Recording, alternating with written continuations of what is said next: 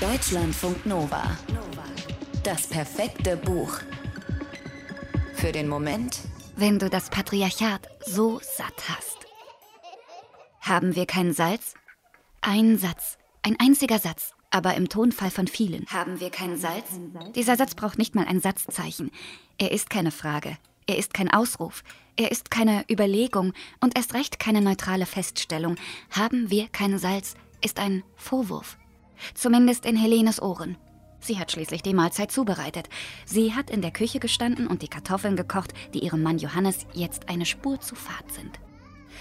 Klar, sie könnte jetzt kontern, irgendwas Lustiges sagen. Sie könnte einfach weiter essen, Johannes anlächeln und mit den Schultern zucken. Aber sie kann das leider nicht. Nicht essen, nicht lächeln, nicht mit den Schultern zucken. Sie ist viel zu erschöpft, zu dünnhäutig, zu weit weg.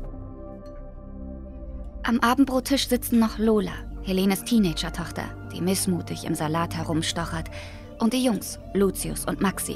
Beide sind sowas von da und sie sind laut, den ganzen Tag schon. Ein ständiges Toben und Wollen.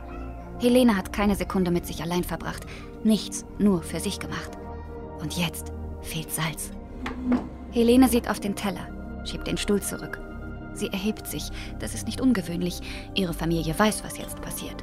Helene, die Ehefrau und Mutter, wird in die Küche gehen und das Salz holen. Sie wird das Salz neben Johannes auf den Tisch stellen und sich wieder hinsetzen. Aber diesmal geht Helene nicht in die Küche. Sie holt nicht das Salz. Helene geht zur Balkontür und öffnet sie. Es ist ein winziger Balkon mit einem niedrigen Geländer. Zu niedrig für eine Wohnung im zwölften Stock. Zu niedrig für eine Familie mit zwei Kleinkindern. Niedrig genug für Helenes letzten Schritt.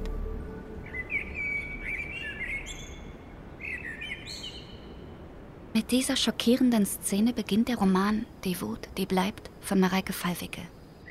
Es ist nur eine Seite, aber man will das Buch sofort weglegen, sich schütteln, was machen und klarkommen. Hat diese Helene das wirklich getan?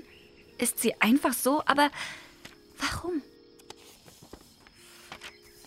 Mareike Fallwickel bietet in ihrem Roman Die Wut, die bleibt genügend Sätze, genügend Material, um eine Antwort oder mehrere Antworten auf die Frage nach dem Warum zu finden, beziehungsweise sie überlässt das Finden ihren beiden Hauptfiguren, Lola und Sarah. Lola und Sarah trauern. Lola um ihre Mutter, Sarah um ihre beste Freundin. Lola ist 15. Johannes ist ihr Stiefvater. Ihr Erzeuger hat sich verdünnisiert und meldet sich selten und wenn überhaupt dann zu spät oder unter Zeitdruck. Lolas beste Freundin Sunny und Lola lieben das Skaten. Sie sind sich nah. Ihre Freundschaft ist eng und tut ihnen gut.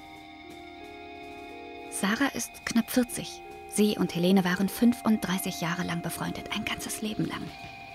Sarah hat keine Kinder. Sie mag Kinder und sie kann sich auch vorstellen, welche zu haben. Sie hat sogar ein Haus gekauft. Für dann.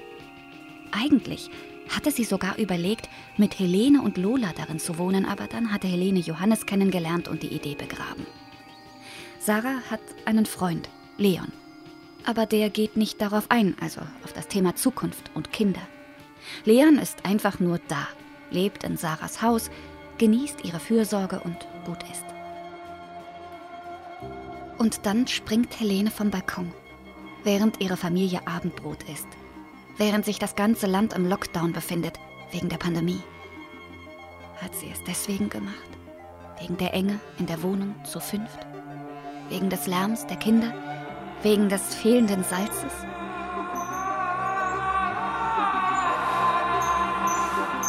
Lola trägt ihre Trauer und ihre Wut zum Boxtraining, zu dem sie mit Sunny seit einer fiesen Sache mit fiesen Typen auf der Skatebahn geht. Im Zeitraffer werden die Mädchen erwachsen Helene hingegen stürzt sich in den Haushalt ihrer toten Freundin, betreut die Jungs, übernimmt, halb aus Mitleid, halb aus Scham, Helenes Rolle, während Helenes Mann weiter arbeiten geht, fast so, als wäre nichts geschehen. Es ist hart. Und mit jedem Tag, der vergeht, begreift Sarah mehr, was Helene durchgemacht hat. Als Mutter. Als Frau.